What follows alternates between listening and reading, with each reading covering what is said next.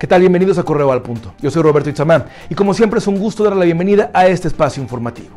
En México superamos ya a España y a Francia en cuanto a casos positivos de COVID-19. Cuando hablamos de defunciones derivados de esta enfermedad, el día de hoy México ocupa el quinto lugar a nivel mundial. Cuando hablamos del estado de Guanajuato, la ciudad zapatera León se ha encontrado el día de hoy posicionada como el epicentro de esta pandemia en México. Son las consecuencias de la irresponsabilidad, obviamente la falta de información y la ignorancia que tenemos ante esta problemática. Si quiere conocer más sobre este tema, visita nuestro sitio web www.periodicocorreo.com.mx. Arrancamos con la información, esta es la tercera de Correo al Punto. Alrededor de las 2 de la tarde, un hombre mayor fue ejecutado en la calle Ojo de Agua de la colonia Aguaje, en el municipio de Salvatierra. Vecinos llamaron al 911 luego de escuchar detonaciones. A su arribo, las autoridades encontraron el cadáver tendido boca abajo, pero ninguna pista de los responsables. El sitio fue acordonado para permitir que peritos iniciaran con las investigaciones.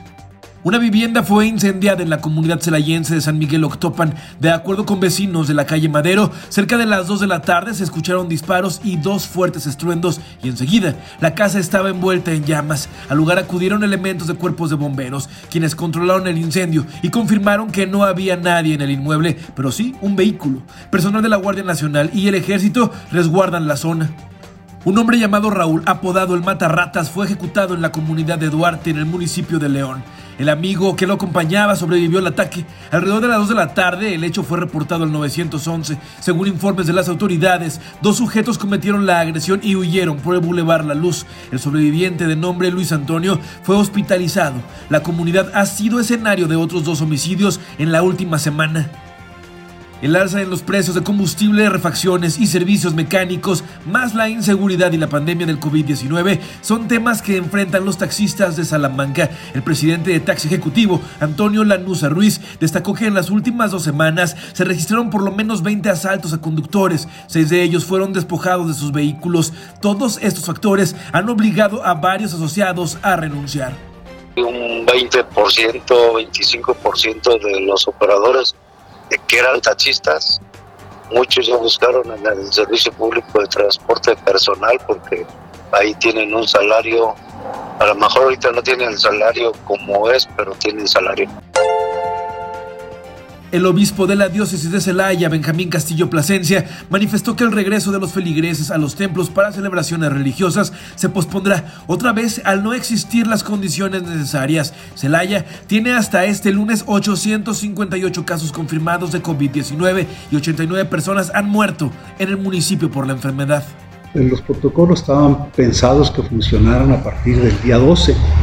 Hemos fijado tres etapas, tres semanas para preparar los equipos que de veras garantizaran que los protocolos se llevaran a cabo perfectamente. Son etapas, pero no es, veo yo, oportuno. He consultado tanto sacerdotes, tanto agentes de, civiles y, y, desde luego pues a través de las autoridades de salud no es conveniente todavía abrir.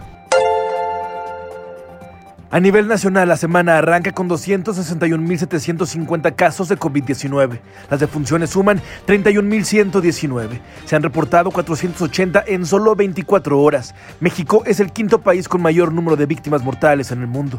Nuestro país reporta 45% de las camas para pacientes COVID ocupadas. Guanajuato es el quinto lugar en ocupación hospitalaria. Hasta aquí la información por el momento. Permanece atento a nuestras redes sociales y a nuestro sitio web www.periodicocorreo.com.mx y conoce la historia del Cerro Pelón, el área natural protegida del municipio de Celaya que alberga una gran cantidad de especies, pero que se encuentra en constante riesgo de incendio gracias a los excursionistas que visitan la zona de forma irresponsable. Ya lo sabes, solo aquí en Periódico Correo. Dale like, comenta y comparte. Hasta la próxima.